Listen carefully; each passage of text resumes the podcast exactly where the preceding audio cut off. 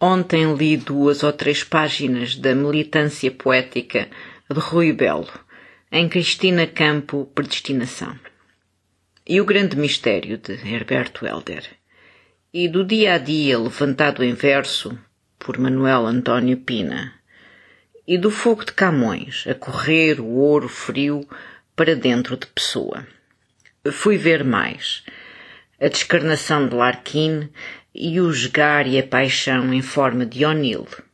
Até Joyce e o seu desgosto igual ao meu diante da partida dos barcos de imigrantes à míngua de país. Aviões. Tudo escorreito. O pensamento limpo nas páginas, livros, coração de gente. Fui lavar-me neles, ver que não estava doida. E isto porque fiquei com a cagança do que antes tinha lido agarrada aos dedos. Pessoas grandes da literatura. Homens. Quero dizer, pessoas de bem, pensava, e em algum sítio hão de ser, na parte mais bestial, lá pelas entranhas, hão de ser, no esqueleto. Não conheço um fémur com vícios, nem se foi fraturado, pode arrepiar-se depois. Mas isso é a sabedoria meteorológica do osso. Pensava mal. Não são. Ilusionistas. Porque escreve. Como? Por quem? Para quem?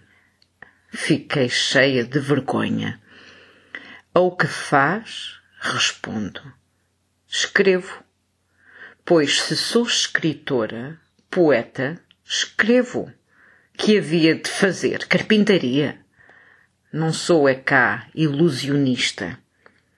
Isto de intangibilidades, espectros, grupetas, merdas de cemitério ultrarromântico ou reverso, uma escola de brancuras de meias japonesas dentro da domesticidade lisboeta, ser clean, minimalista, ser um atrofio de bonsai, Gente, não é bonecos articulados.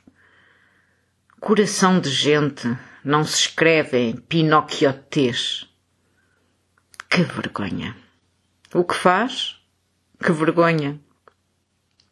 Aqui afirmo, escrevo sem qualquer influência, sem qualquer pertença tribal. Deus é o Verbo. Eu estou no Verbo. Recolho as palavras. A vida basta-me. Escrevo. Não sou ilusionista, não ponho enfeites na língua, não me cabem nas frases, só na árvore de Natal. E não sou atriz, não sou de palco, não dou show, sou de mesa e cadeira. Portanto, sento o rabo na cadeira diante da mesa, olho para a folha a olhar para mim e escrevo. A vida basta-me. Quando o cão era novo e respirava sem dificuldade, dormia de barriga para cima, as patas fletidas, parte do branco dos olhos a ver-se. Uma lindeza mediúnica. Ressonava grosso, todo do sono, e aquilo dava-me uma paz tal que nenhum restolho de asas de anjo me fez alguma vez falta. A vida basta-me. A tua voz a deslizar no caracol do ouvido de manhã basta-me. A abrir uma janela à luz e ao trânsito no meio escuro dos lençóis quentes, um búzio para a eternidade a tua voz no dia aberto a beijos, que a melhor coisa do mundo é estar nu com quem se ama. Passou. Que pena. Tudo quanto passou me basta. Quem passou, basta-me. Os meus mortos são meus. A minha infância é minha. Hoje é meu todo o povoamento da existência que tive e me tiveram, pessoas, lugares imaginações, livros e horas. É meu. Ter sonhado esta noite que ao lado do mercado velho havia um matadouro desativado, basta-me. E contigo a este, onde antes tinham vivido funcionários de cutelo na mão, um edifício setecentista estava a ser recuperado.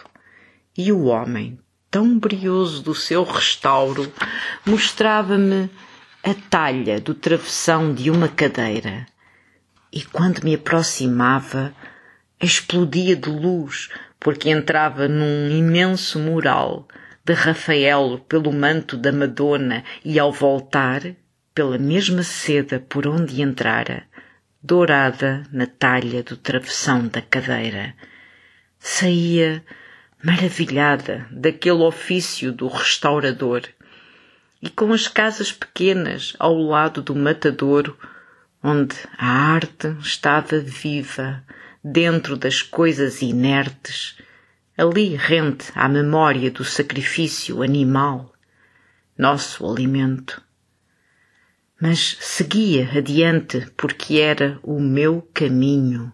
Seguir adiante, subindo aquela larga rua, despreocupada de não ter casa. Não ter casa, basta-me. Sonhar enquanto durmo, basta-me.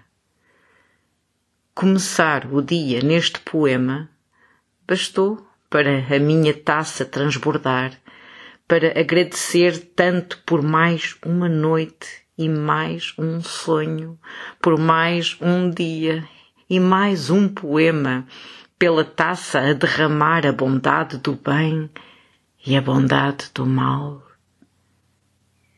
Deus quer dar-me e eu aceito. Escrevo porque é o meu Dharma diz Buda, porque é a semente que Deus plantou no meu coração, diz a Bíblia, e sendo católica e meditativa, escrevo, porque digo, faça-se a tua vontade, que é igual à minha.